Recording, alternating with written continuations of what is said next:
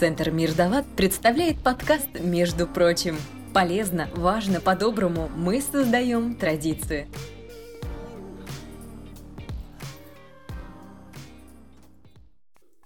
Друзья, мы начинаем вторую часть наших специальных эпизодов подкаста «Между прочим» с записи третьего благотворительного радиомарафона «Щедрый вторник». Вот уже третий год подряд наш центр Мир Далат совместно с радио «Город Кудрово» организует радиомарафон к Международному дню благотворительности. Мы приглашаем в нашу студию представителей НКО, бизнеса, культуры, чтобы поговорить о важных вещах благотворительности и социально ответственном бизнесе. Во второй части марафона вы встретитесь сразу с несколькими НКО. Все они разные, но делают одно большое доброе дело. Присоединяйтесь к новому эпизоду подкаста «Между прочим», подписывайтесь на подкаст на Яндекс Музыке, в социальной сети ВКонтакте, в Google подкастах, в Castbox. Обязательно поставьте нам оценку и напишите отзывы нашему подкасту в Apple Podcast. Это позволит большему количеству людей узнать о наших гостях и о тех социальных проектах, которые они реализуют. Пусть щедрый вторник будет не только во вторник. В описании выпуска на нашем сайте вы найдете ссылки на наших героев и на сайты их организаций. Сегодня в выпуске участвуют Елена Петрусенко, психолог, ведущая индивидуальной групповой работы родительского центра «Подсолнух». Мы поговорим о поддержке детей, молодежи и родителей, столкнувшихся с проблемой в установлении отношений. Обсудим профилактику социального сиротства в Петербурге. Далее мы поговорим с представителями Санкт-Петербургской ассоциации общественных объединений родителей детей-инвалидов «Гарди».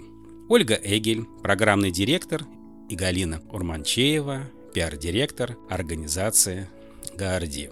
С ними мы обсудим вопрос о сопровождаемом проживании. Гарди, как известно, является одним из пионеров этого направления в России. Далее у нас в гостях появится Виктор Андронов, волонтер, руководитель общественного движения «Энергия жизни» и проекта «Регистр против рака». С ним мы поговорим о донорстве костного мозга. Вместе с нашими гостями мы побеседуем, как их организации преодолевали сложности, связанные с пандемией. Меня зовут Григорий Белов.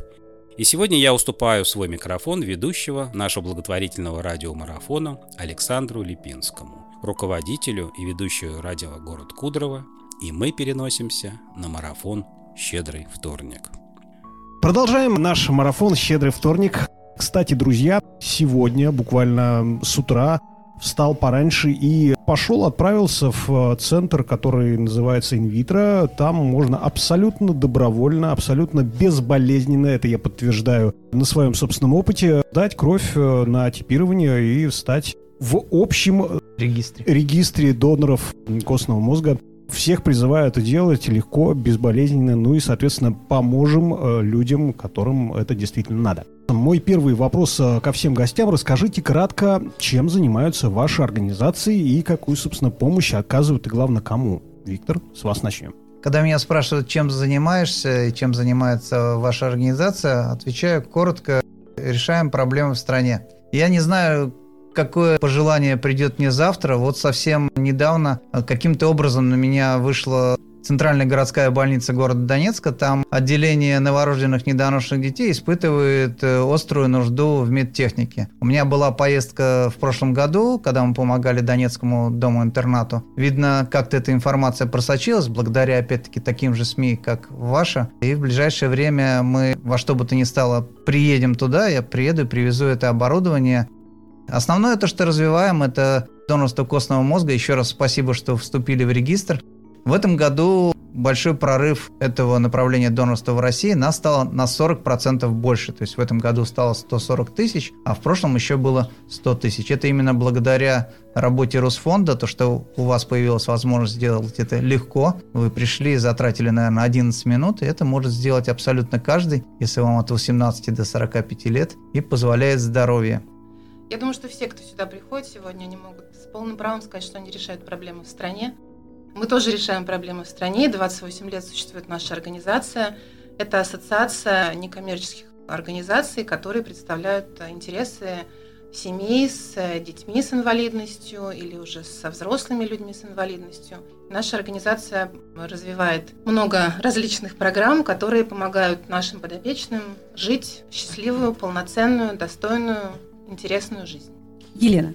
Да. Э, Родительский центр «Подсолнух». э, С 2007 года мы занимаемся тем, что поддерживаем и помогаем людям, детям, взрослым, молодежи с проблемами, столкнувшимся с проблемами отчуждения. То есть это люди с сиротским опытом различным.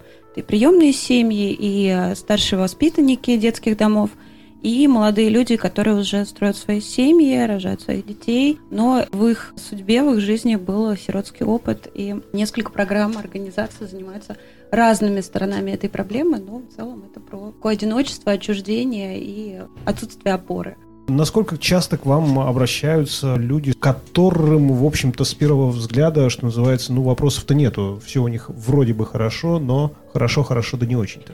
Безусловно, обращаются. И, конечно же, тот кризис, с которым мы сталкиваемся, зачастую это а, какой-то симптомы комплекс, который сразу не распознать, его сразу не видно, и люди сталкиваются с такими проблемами, как, например, неуспеваемость ребенка, рискованное поведение, если мы говорим про приемные семьи, какие-то трудности, связанные, например, с а, поиском работы и тем, что на этой работе трудно остаться или а, развиваться, трудности, связанные с построением а, долговременных партнерских отношений. Это все неочевидные вещи, которые не понять зачастую, потому что проблема, она в истории и в том, как человек становился, как он взрослел и как развивалась его привязанность. Если в истории человека есть нарушение, есть какой-то небольшой такой баг, который приводит к тому, что человек не знает, как это, у него нет опыта, то во взрослом возрасте, да, он сталкивается с такими проблемами. Ну, то есть, правда ли говорят, что все проблемы из детства? Так ли это? Не все, но многие. Многие. Хорошо, многие из них возможно решить. Да, мы убеждены в том, что терапия привязанности существует, терапия помогает, но главная тенденция – это стабильность и регулярность. Если человек э, может посещать занятия, тренинги, иметь стабильную регулярную поддержку, несмотря на пандемию, карантин, а, любые какие-то изменения в своей личной жизни, то, что обеспечивает там, государственный и некоммерческий сектор, возможность получать регулярную, стабильную поддержку в течение не одного, трех там, сеансов, а длительного времени, многих лет даже. Это то, что может помочь человеку стабилизироваться и развиваться. Ну, э, по поводу одного-трех сеансов, это, как правило, платные психологи, туда идут, соответственно, за услугами. Чем вы отличаетесь от них? Помимо того, что вы некоммерческая организация. Безусловно, мы оказываем услуги бесплатные. И, безусловно, мы понимаем, что люди, которые к нам обращаются и с которыми мы работаем, это люди, которые находятся в кризисе. Изначально вопрос формирования мотивации и осознания своей проблемы, своей трудности и признания ее. Это в первую очередь. Человек, который идет за платной услугой к платному психологу, он может сам осознавать трудность и может сам маневрировать этим. Хочу, работаю над этим, не хочу, не работаю. Не нравится психолог, поменял психолога. Когда человек приходит и говорит, что он не справляется, и он готов завтра отдать своего ребенка, будь он кровный или приемный, обратно в детский дом или просто отдать кому-то, потому что он с ним не справляется. Он понимает, что он готов работать с тем, да, что а, он хочет меняться, он готов меняться, он хотел бы получить ту помощь долговременную, понятную и э, заботу о себе в том числе, да, для того, чтобы продолжать э, обеспечивать какие-то э, простые базовые вещи для своего ребенка. Безопасность, уход, комфорт, сон. Главное, чтобы с детьми было все и все и все хорошо. Главное, чтобы со всеми детьми, наверное, всего мира было все хорошо. А Ольга, вам вопрос, соответственно, про вашу организацию. Чем занимаетесь и как помогаете людям? Помогаем по-разному, начиная с самого начала, с рождения и заканчивая уже сопровождаемым проживанием. То есть в нашей организации реализуются программы практически любого возрастного периода человека с инвалидностью и поддержки семьи, воспитывающей или имеющей в своем составе человека с инвалидностью. Проектов у нас за почти 30 лет реализовано огромное количество. В том числе была большая программа по поддержке семей, которые только-только родили в родильных домах. Работали с врачами, с главврачами, с гинекологами, с психологами для того, чтобы правильно сообщить родителям о том, что у них родился такой особенный ребенок. У нас э, очень много программ, э, связанных с поддержкой родителей детей младшего возраста, дошкольники, младшие школьники. У нас даже сейчас, независимо от того, что пандемия, и, в общем-то, мероприятия большие, да, мы не можем проводить, но у нас практически каждые выходные дни все равно организации проводят для маленьких деток, проводят свои какие-то мероприятия, проводят свои какие-то занятия, соблюдением всех мер, естественно, все по правилам, но тем не менее наши помещения не пустуют. Ну и Собственно говоря, сопровождаемое проживание, которое сейчас является одной из самых таких громких, наверное, проектов, поскольку это проект уникальный. Мы очень надеемся, что он скоро перестанет быть уникальным и станет уже скорее таким обычным и обыденным в каждом регионе. Сейчас мы очень много сил и времени тратим на то, чтобы тиражировать его в другие регионы в зависимости от их региональной специфики, организовать сопровождаемое проживание так, как это необходимо в данном конкретном регионе. А вы можете поподробнее рассказать, что такое сопроводительное проживание? Сопровождаемое. Сопровождаемое, да. Для людей, конечно же, старше 18 лет, для тех людей, у которых есть инвалидность, в основном мы работаем с ребятами, у которых есть нарушение интеллекта. Достаточно тяжелые у нас есть ребята, которые самостоятельно за собой ухаживать не могут. Наша задача организовать их проживания таким образом, чтобы максимально сохранить их самостоятельность в плане тех вещей, обязанностей и действий, которые они могут делать сами. То есть э, мы делаем не вместо них, не за них, а вместе с ними. И это очень важный момент. Весь мир живет уже давным-давно по этому принципу, но у нас, к сожалению, система ухода, она немножко деформирована была в советский период. Сейчас мы пожинаем плоды этого всего. Но, слава богу, все равно есть очень много организаций, которые разные проекты реализуют, но идеология у всех примерно одинаковая. Максимально сохранить самостоятельность и максимально помочь человеку адаптироваться в тех э, жизненных условиях, в которых он оказывается. И, конечно же, не допустить его попадания в психоневрологический интернат или в интернаты там любого другого типа, потому что все-таки любой человек хочет оставаться жить в нормальных человеческих условиях, Желательно у себя дома, если есть такая возможность. Если такой возможности нет, то хотя бы с теми людьми, которые ему приятны, которых он знает и которыми ему комфортно было бы жить в дальнейшем. Вопрос у меня такой. Берете ли вы опыт, скажем так, э, зарубежный? в своей работе применяете? Да, конечно, конечно. За основу мы взяли финский опыт. Мы очень много работали с финскими коллегами, с Финской ассоциацией родителей детей-инвалидов. И очень много у них взяли, включая даже разработку внутренних интерьеров дома сопровождаемого проживания и организацию пространства, всю эргономику внутри дома, каким образом это все нужно сделать. Почти 20 лет, да, Галя? Да, почти 20 лет мы сотрудничаем с нашими коллегами финскими. И, в общем-то, мы сопровождаемое проживание практически все по кирпичику разобрали у них в Финляндии, прежде чем реализовать его здесь. У нас когда в семнадцатом году открывался первый дом, мы пригласили финских коллег наших, которые очень много сил и времени потратили на наши проекты. Так вот, они стояли и плакали на открытии, потому что они до последнего не верили в реальность э, происходящего и в то, что вообще это в России возможно сделать. Ну, вот от них э, была такая фраза, они говорят, у нас в Финляндии такое невозможно, потому что, чтобы бизнес отдал благотворительно дома, для того, чтобы обеспечить людей с инвалидностью. Ну, то есть такого даже у них на Западе практически невозможно себе представить. То есть финны были удивлены вашим подходом. Скажем так, финские коллеги переняли хотя бы что-нибудь от ну, нас, можно сказать? Ну, насчет работы не знаю, но в человеческом плане, я думаю, они очень много от нас приняли. Последние наши совместные какие-то э, мероприятия или проекты они показывают, что, в общем-то, финны обрусели обратно. И очень, очень приятно. То есть, на самом деле, это такой какой-то, не знаю, двойной процесс. Мы от них много чего набрались, они от нас много чего набрались. Про нас они говорили всегда, что с русскими договариваться невозможно, но зато ты уверен в том, что они все сделают всегда.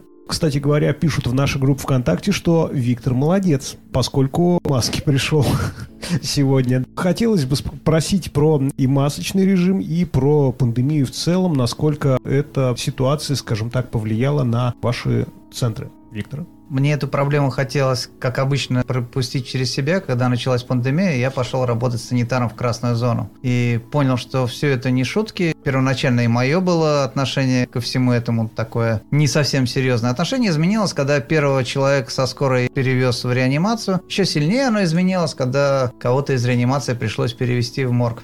Безопасность, она не просто пустой звук. Надо использовать все меры безопасности каждый день. Если на службе я носил каску, я понимал, что она не помогает от пули. Но если случайно на учениях ты споткнулся или тебе кусок бетона прилетел в голову, это реально может спасти жизнь. Вот все эти меры безопасности с той же маской, она может помочь один раз, но помочь серьезно. У меня у самого был положительный мазок, когда я ехал на работу, а медики сдают маски постоянно. Мне позвонили, сказали, что возвращайся обратно, сегодня тебе не надо выходить, вызывая врача или скорую помощь, и в ближайшее время ты будешь на изоляции.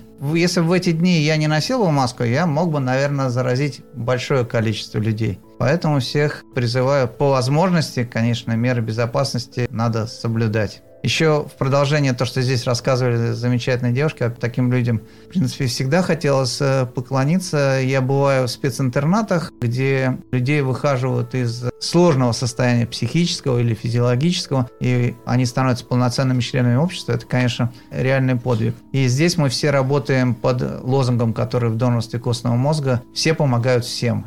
Если каждый делает все возможное и вносит такую маленькую лепту, как вы вступили в регистр, как девушки помогают инвалидам, сообща можно сделать все и решить любую проблему в стране и в мире. Да, безусловно, главное найти, что называется, общий язык. Елена, как на вас повлияла непосредственно ситуация в стране? Мы очень быстро организовали дистанционные э, занятия да, для того, чтобы и дети, и родители, и молодые люди, с которыми мы работаем, могли оперативно переключиться, получать быстро поддержку, так как невозможно было проводить занятия очно, и в целях безопасности, конечно, все организованы были и э, продуктовая помощь, и для кого-то из ребят и семей была организована помощь материальная для того, чтобы они могли продолжать оплачивать там, мобильный интернет, домашний интернет, оставаться на связи. Мы увидели такое достаточно серьезное достижение того, что семьи, молодые люди регулярно и стабильно посещают программы, они знают свои какие-то болевые точки, они знают свои кризисные моменты, и они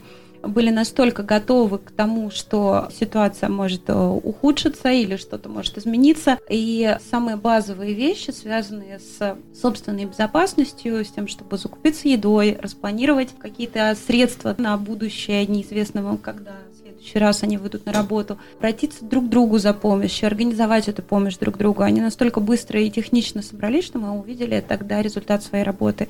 И мы не остановились, потому что ну, необходимо было дальше поддерживать.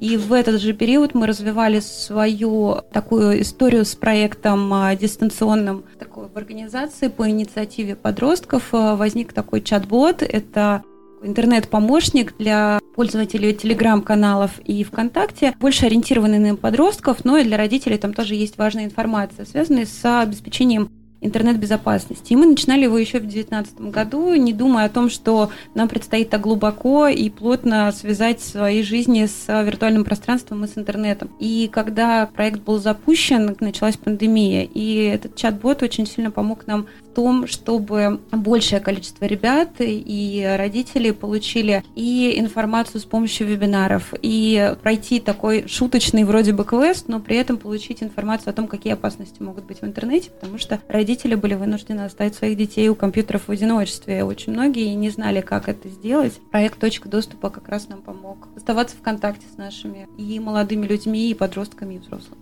Спасибо. Галина? Я думаю, что о каких-то деталях Ольга, наверное, больше расскажет. Но я хочу сказать, что вот с этой ситуацией, с карантином и со всеми ограничениями, которые на нас навалились весной, очень мобилизировались вообще все, кто может быть чем-то полезен друг другу. Поэтому мы получали и помощь от разных и компаний, и организаций. Мы воспользовались, мне кажется, всеми возможными ресурсами, которые предоставило государство. Конечно, у нас ребята какое-то время, те, кто живут в домах, они у нас были изолированы, и многие сотрудники у нас какое-то время жили вместе с ними, там каким-то вахтовым методом. Мы организовали развозку наших специалистов, чтобы они не пользовались общественным транспортом. Ну вот как-то всем миром, Оль, что еще было у нас такого интересного?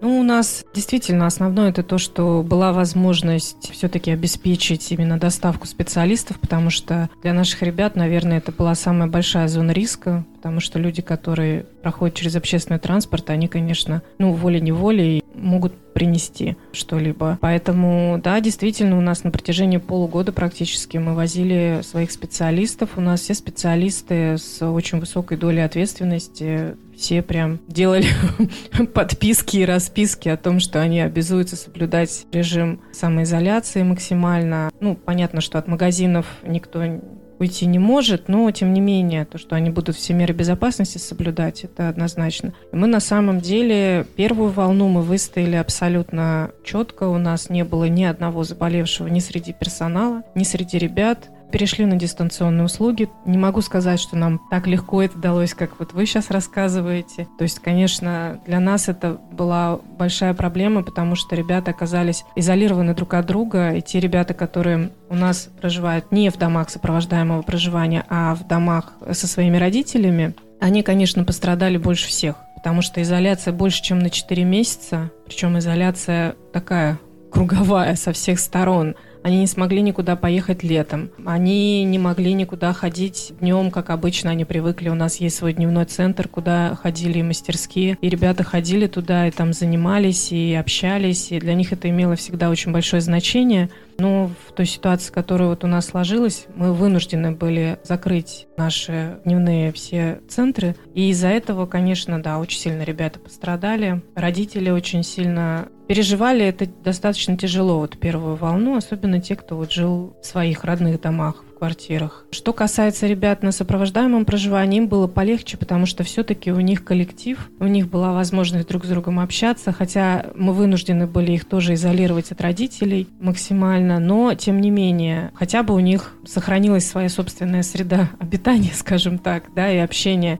Они могли друг с другом делиться, они на самом деле очень мужественно выдержали это. Мы думали, что они сломаются очень быстро. Но, как оказалось, у нас и специалисты, и ребята прям проявили какое-то такое мужество сверхъестественное.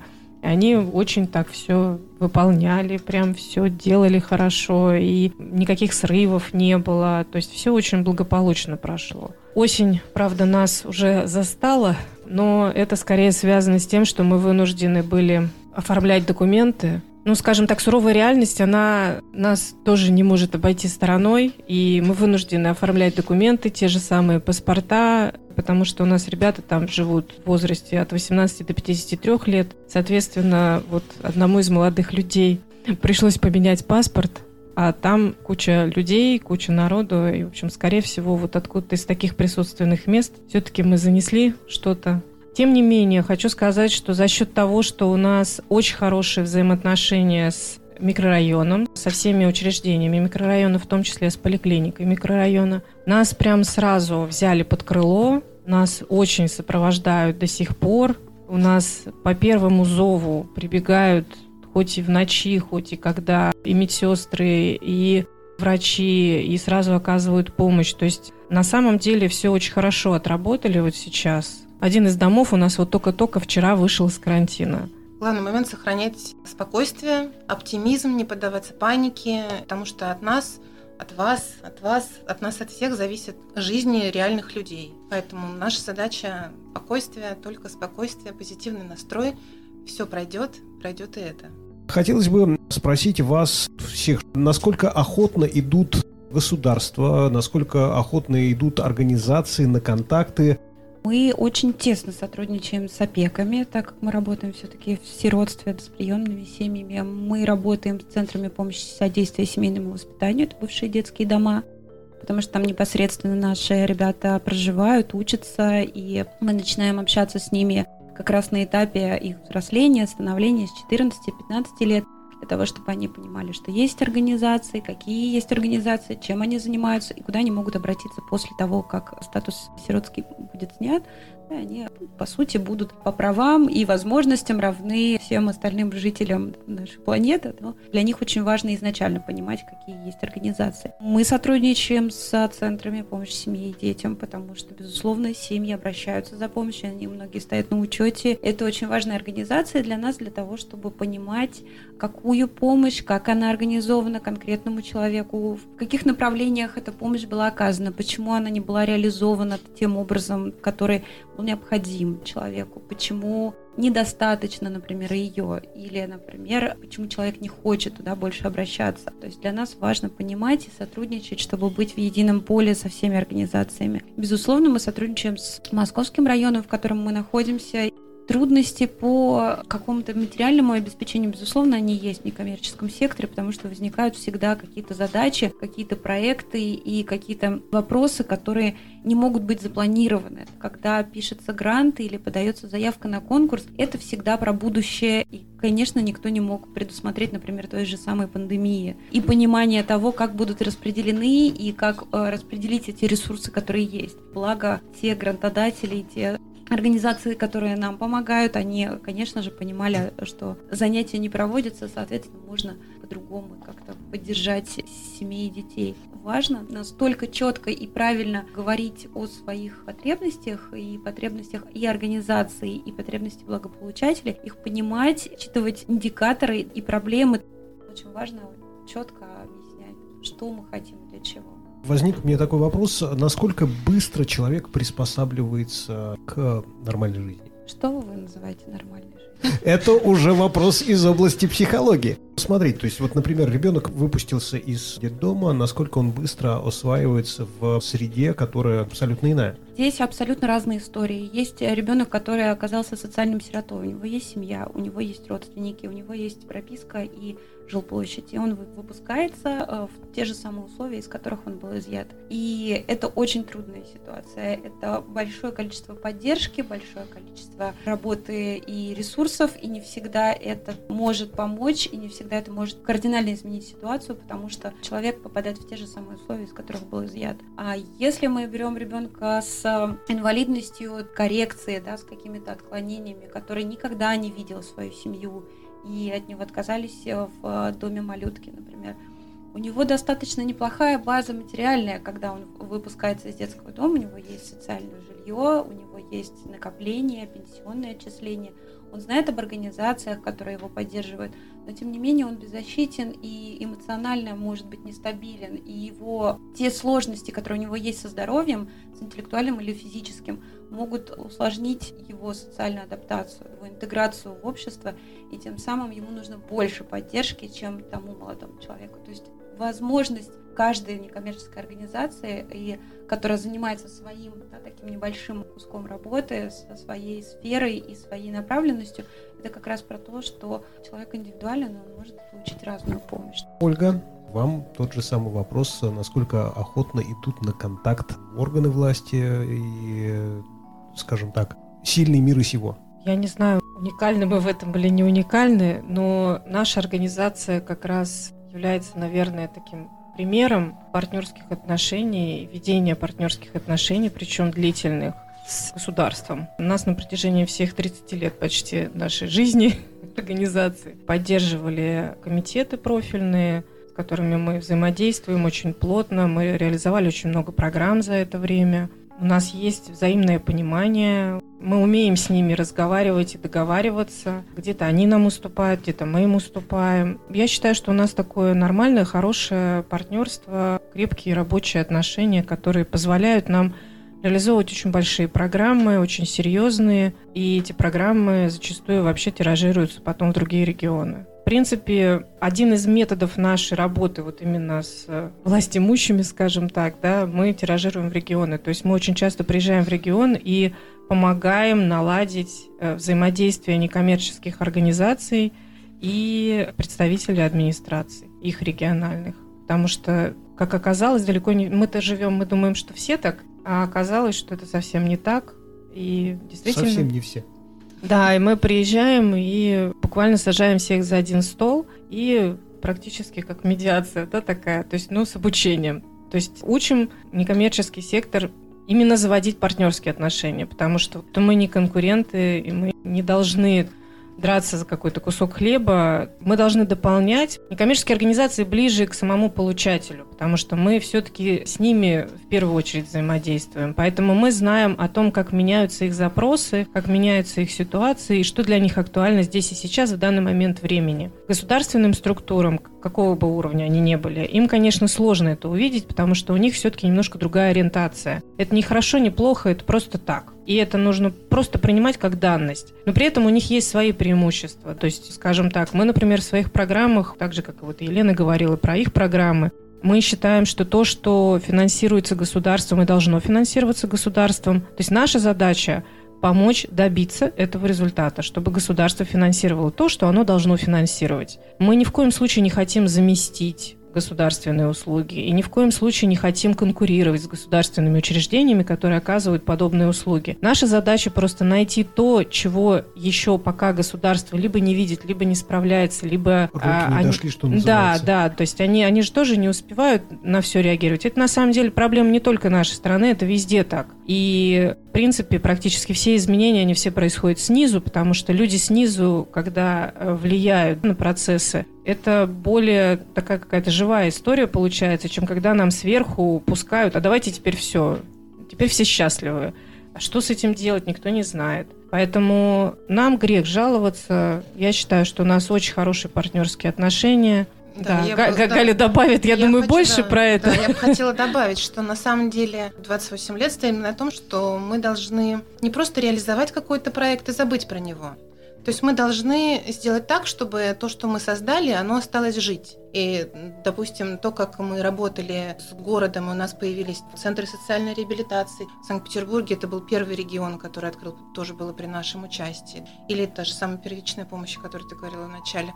Ну, то есть без вот этого системного подхода невозможно будет каких-то глобальных изменений. Вот, наверное, да, это хотел сказать. Я прям завидую вам если позволите, включусь да, о да, помощи да, да, государства, да, да, но вот в деятельности развития донорства костного мозга в России к сожалению, пока мне ни одно государство не помогало. Я ищу такое государство, может быть, наше как-то в этом поучаствует. Вот те 40%, которые добавились в национальный регистр, это все было именно за счет некоммерческих организаций. Но это же колоссальный прирост, надо сказать. То есть фактически 50%. Да, мы в этом году догнали такое большое государство, как Люксембург, по количеству доноров костного мозга, по добровольцам, которые готовы стать донором. Но, к сожалению, мы у нас государство гораздо же. больше, чем Люксембург. А связи с этим надо... Если считать по уровню неравнодушных людей и тех государственных служащих, которые в этом участвуют, то, наверное, примерно это сопоставимо. На удивление, вот в последнее время мы получили в своей деятельности даже некоторые плюсы от пандемии – вот вам, наверное, сегодня легко было прийти в инвитро, и народу там было совсем немного. И я там был один вообще. Совершенно ну, верно. Я, я подумал, что я просто пришел, видимо, как-то совершенно рано, и поэтому там народу как бы не очень много было. Нет, я это определенный плюс, что люди, которые находятся на изоляции, да, когда к ним обращаешься, ну сейчас ты все равно уже сидишь дома, и ты можешь прийти в то место, где самый высокий уровень безопасности, в медицинском учреждении, 11 минут времени потратить на то, чтобы сдать небольшой анализ крови и дать надежду на жизнь всем. Границы же закрылись, мы теперь в изоляции от многих стран, а нашим больным в основном помогали иностранные доноры, которых в мире почти под 40 миллионов. Это нас в России 140 тысяч добровольцев, в мире их очень много. И наших детей спасали в основном доноры из э, Германии, Америки, Канады. Со всех стран, в общем кроме России. В России реальных доноров 300 человек за всю историю. Что удивляет, то что вот именно Петербург, он а, столица в этом плане, у нас лучшие трансплантологи, у нас первая лаборатория по типированию на донорство костного мозга здесь. И здесь, конечно, было бы неплохо, если бы и правительство Санкт-Петербурга, и власти как-то этому уделили внимание. Люди не должны умирать от людского равнодушия. Что ж, я хотел бы вам сказать спасибо за то, что вы делаете, за то, что вы сегодня пришли к нам и за то, что вы нам сегодня рассказали. Второй специальный эпизод подкаста «Между прочим» с благотворительного радиомарафона «Щедрый вторник» подходит к завершению. Впереди у нас еще два эпизода и две встречи с интересными людьми из НКО, бизнеса, а также с поэтами и музыкантами Санкт-Петербурга. Подписывайтесь на подкаст «Между прочим» некоммерческой студии подкастов «Мирдалат», и вы всегда будете в курсе новых выпусков и не пропустите встречи с нашими гостями. Этот эпизод для вас подготовили я, ведущий подкаста и технический директор студии Григорий Белов, автор и выпускающий редактор Алексей Сухов, звукорежиссер Сергей Кузнецов и инженер проекта Александр Белов. Особую благодарность за подготовку этого эпизода, а также за организацию благотворительного радиомарафона мы хотим выразить коллективу «Радио Город Кудрово» Елене Сотниковой и Александру Липинскому.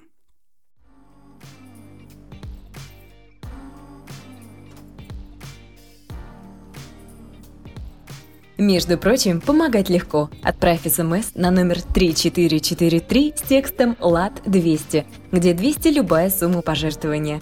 С вами был подкаст Центра Мир Далат «Между прочим». Ждем вас снова!